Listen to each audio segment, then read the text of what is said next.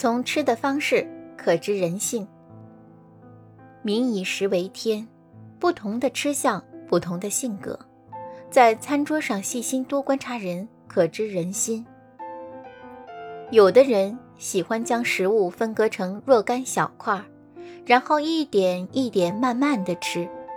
这样的人呢，多是比较传统和保守的，他们为人处事都比较小心和谨慎，不会轻易的得罪人，在很多时候都充当好好先生，保持中立。这一类型的人。由于缺少冒险精神，所以在事业上所取得的成就不是很大。他们在很多时候比较机智和圆滑，有自己的主张，不会轻易的接受他人的建议，但又不会表现得太过于明显。吃东西时很讲究程序化，总是一项一项的全部做到位以后，才坐下来慢慢的吃。这一类型的人思想多是相当缜密的，对于一件事情，他们总是会花很多的时间去考虑，把前前后后、左左右右，凡是可能出现的问题都想清楚，并做出了适当的应对方法以后，才会动手去做。尽管他们凡事已先做好了准备，但有时难免会有意外的事情突然发生。如果是这样，他们就会感到措手不及，不知该如何是好，而且他们相当挑食，所以他们的身体可能不会很强壮，但头脑和智慧却是足够用的。饭量很小，吃一点就放下碗筷不吃了。这一类型的人多是比较传统和保守的，他们的一举一动都非常小心和谨慎。总是不断的努力与他人处好关系，他们为避免风险，凡事喜欢墨守成规，按照旧有的方法来完成。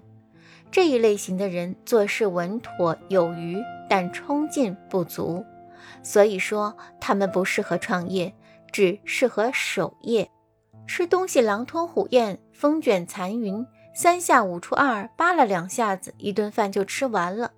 这样的人。大多有较旺盛的精力，他们的性情有很坦率和豪爽的一面，待人真诚热情，做事干脆果断，自我意识比较强。有些时候常常自以为是，而听不见他人的规劝。他们有很强的竞争心理和进取精神，绝不会轻而易举的妥协和认输，而总是要与对方拼上一拼，搏上一搏。吃东西的速度极慢，总是细嚼慢咽的人，他们在为人处事方面都是相当重视过程的。相对于结果而言，常常是过程会给他们带来更大的快乐和满足。他们做事周密严谨，一般时候不会打没有准备的仗。他们比较挑剔，对人对己要求都比较严格，有时甚至达到苛刻残酷的程度。吃东西不知道加以节制，看到喜欢的就一定要吃个够。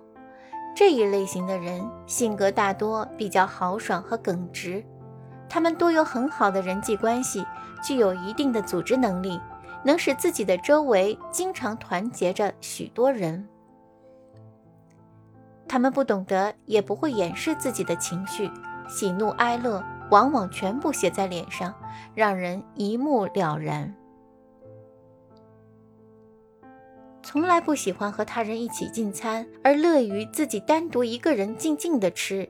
这样的人大多性格比较孤僻，有些自命清高和孤芳自赏。他们比较坚强，做事也很稳重，具有一定的责任心，能保持言行的相对一致，做到言必信，行必果。一般来说，他们在很多时候都能让自己的上司和亲人、朋友感到满意。对所吃的食物不加以选择，常常是来者不拒。这样的人大多亲切而随和，不仅是吃饭，就是在生活的各个方面也都不拘小节，更不会为一些鸡毛蒜皮的小事而计较。他们的头脑一般来说是比较聪明的，很有才华，而且精力相对旺盛，能够同时应付几件事情而做到游刃有余。听众你好，这本书来到这里就基本已经结束了。就像我们的前言中曾经说过，事实上世界上任何事情都是有端倪可查、有踪迹可寻的。月晕而风，楚润而雨。人的心里并不是不可知的，也有外露的时候。事实上，非语言行为在多数的时候是比真正的语言更能使我们了解别人。希望在这七章的学习中，我们能够有一些收获。谢谢大家，祝越来越好。